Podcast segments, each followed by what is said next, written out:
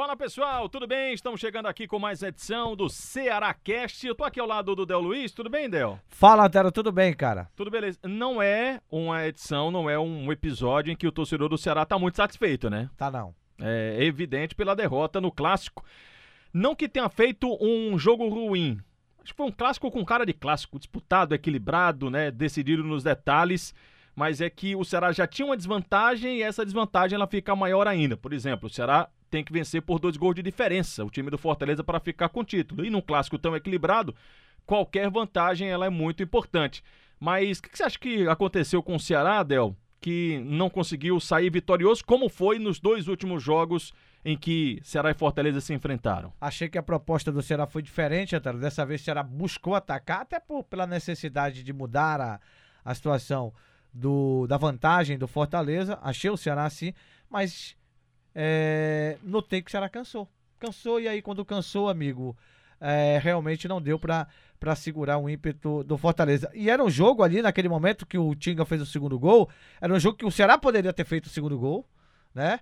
Que mas acabou não fazendo e o Fortaleza acabou matando o jogo, fazendo o 2 a 1 e ampliando essa vantagem. Sabe o que, que eu tive mais sensação também, Del? De que o Ceará poderia ter feito, aproveitado mais as chances no primeiro tempo. Eu achei que no primeiro tempo ele teve até mais chances do que no segundo tempo e poderia ter balançado mais a rede do que foi só o gol do, do Rafael Sobis. Você fez o jogo pela TV, foi. inclusive narrando brilhantemente, oh, como sempre, né, rapaz, né, Otero? Mas o Jotinha que dá um show é, na rádio. Deu, né? deu um show na rádio também, o nosso J. Romo. Quer dizer, o Sistema Verde Mares vem dando, vem dando show. E você notou que o Rafael Sobis falou no intervalo, né? Quando foi saindo pro vestiário: olha, tivemos grandes oportunidades e não conseguimos matar o jogo, né? Não conseguimos fazer os gols, né? Vamos voltar para o segundo tempo, mais arrumado ainda, para tentar matar o jogo e aí quando as oportunidades surgirem.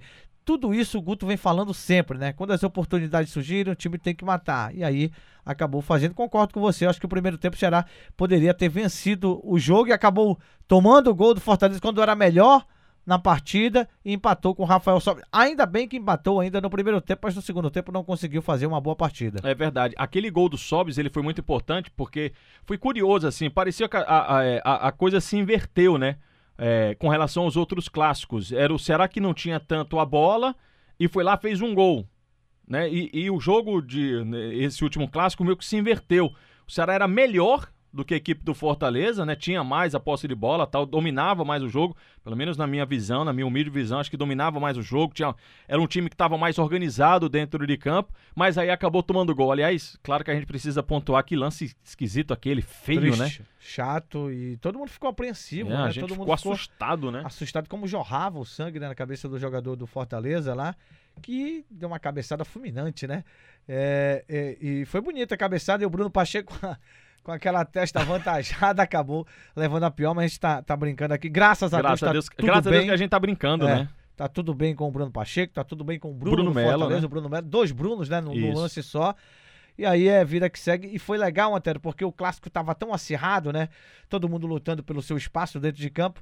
E foi legal que todo mundo ficou solidário ali em, em prol de que se recuperasse o Bruno Melo do Fortaleza, se recuperasse o Bruno Pacheco do Ceará. Foi legal por esse, por esse lado também de observar como é, é, ser humano naquele momento ali foi importante pro lado do Fortaleza, pro lado do Ceará também. Eu vi no lance deu para perceber o jogador do, do, do, Ceará quando viu o jogador do Fortaleza caído começou a chamar logo foi. ali os médicos. Então foi, foi muito legal. Foi o Panhossá, a gente tem que citar, foi o Thiago Panhossá que foi escolhido por mim até era o melhor jogador da partida. Que partidaça Ele que o Panhossá fez, né? Belas partidas, viu, Del? Belas partidas. Teve um jogador que eu esperava mais. Há algum tempo a gente espera, mas é porque o, o, time do Ceará tem a, a questão dos jogadores tem não só no time do Ceará, mas no futebol a questão tática, né? A função tática do cara tal. Por exemplo, o Leandro Carvalho, o seu conterrâneo Leandro Carvalho. Eu de novo esperei um pouco mais do Leandro Carvalho, mas deu um desconto porque ele foi um jogador de muita marcação. Ele tem sido esse jogador de muita marcação, como já foi em outros clássicos, né? Não aparecendo muito no ataque, que é onde mais se espera dele, mas muito na marcação. E a gente falava sobre a questão do cansaço, acho que isso foi muito claro no time do Ceará no segundo tempo, muito claro.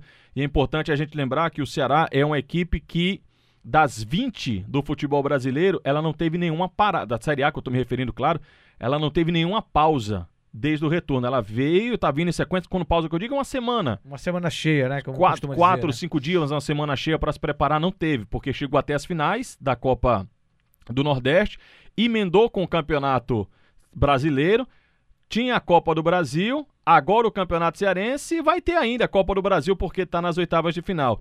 Mas mesmo assim, Del, a gente quando fala da questão do cansaço, a gente lembra que tem cinco substituições, né?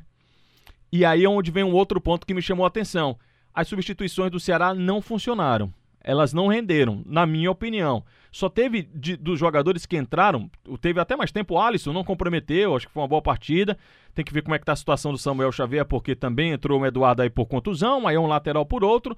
Mas dos caras que entraram, por exemplo, Ricardinho Beckson e Matheus Gonçalves, o Ricardinho foi que teve um lance só, que foi uma cobrança de falta muito boa, que foi uma defesaça do Felipe Alves. Achei até que ele fosse cruzar, mas ele bateu direto pro gol. Mas os outros dois eu achei dispersos tal. E quando o time está muito cansado, nessas substituições é que a gente acha que o time vai ganhar fôlego. Embora entendendo também que esses jogadores que entram no decorrer da partida, eles também há um desgaste. Mas no caso, as alterações do Fortaleza elas renderam mais do que do time do Ceará. Achei que as alterações do Ceará não renderam tanto, não. Posso pontuar outras situações que eu entendi que, que deu errado também, né?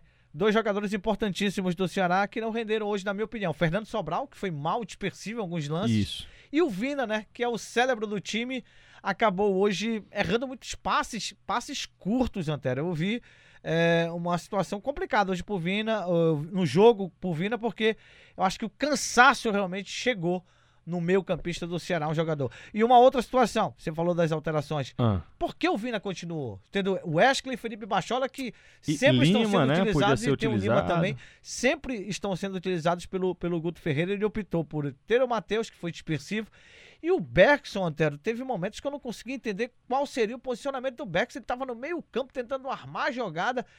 Quando o Guto botou o Ricardinho no jogo, eu não sou comentarista não, mas eu observei. A gente percebe, né? Observei essa situação do Beckson também numa, numa situação meio que complicada. Eu acho que o Guto.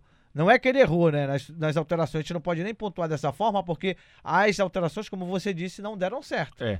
E, e, muito, e, eu, e eu, quando eu falo da questão do cansaço, e eu fico muito, muito preocupado com a sequência. Porque até um futuro próximo a gente não vê esse descanso e aí tem que ver como é que esse elenco do Ceará ele vai conseguir é, absorver toda essa questão da, da, do cansaço, né? Do ritmo de jogo, da quantidade de jogos, né, Deluiz? E, e uma outra preocupação também, Antero, e você há de concordar comigo, né? Porque os jogadores ficam mais é, propensos à contusão também, né? Se o desgaste começa a aumentar, se a situação de não ter um descanso ideal, as contusões começam a acontecer. Essa do Samuel parece que é uma recidiva, né? Ele ficou de fora daquele jogo, não me lembro aqui agora exatamente qual foi o jogo, foi contra o Brusque lá, se eu não me engano. E aí voltou, né? Que a gente nem esperava que ele voltasse. Isso. Voltou rapidamente.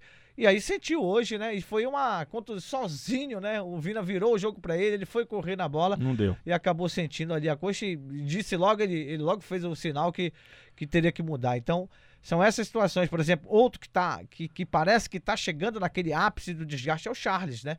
Apesar de ter sido expulso lá contra o Vitória, não ter jogado algumas partidas, ele ficou um pouco descansando. Mas essa questão do, do, do desgaste, ele tá, tá chegando e o Ceará tem que entender, o Guto tem que entender como entendeu, como o time dele tem que jogar que ele tem que dar uma parada em alguns jogadores, sim. E sábado já tem o Palmeiras. Sete da noite, jogando fora de casa, tem viagem, né? É. A São Paulo, então tem tudo isso, né, Antero? É e o Palmeiras que goleou, né? Pela Libertadores, ganhou de cinco aí do, do time aí, hoje, jogando uhum. em São Paulo, então precisa o Ceará se precaver o máximo aí para fazer uma boa partida contra o Palmeiras. Vamos ver como é que vai ser esse jogo e, e repito, né, a questão do... Kleber tá voltando, né? Pelo menos tem esses jogadores que ficam à disposição, né? Kleber tá voltando.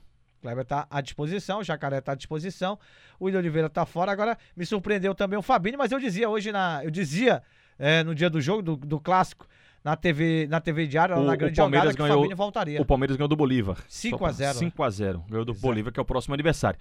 Aguardemos, pois. Os próximos episódios a gente pode destrinchar um pouquinho mais do que aconteceu neste clássico e, claro, já projetando para o jogo contra o Palmeiras. Por hoje é só. Valeu, Del. Obrigado. Valeu, um abraço. Eu volto no sábado depois do jogo contra o Palmeiras. É isso aí, batendo esse papo aqui no Seracast. Venha sempre, porque quando você está aqui a audiência sobe, viu? Obrigado, Antero. Um abraço. Valeu, um abraço.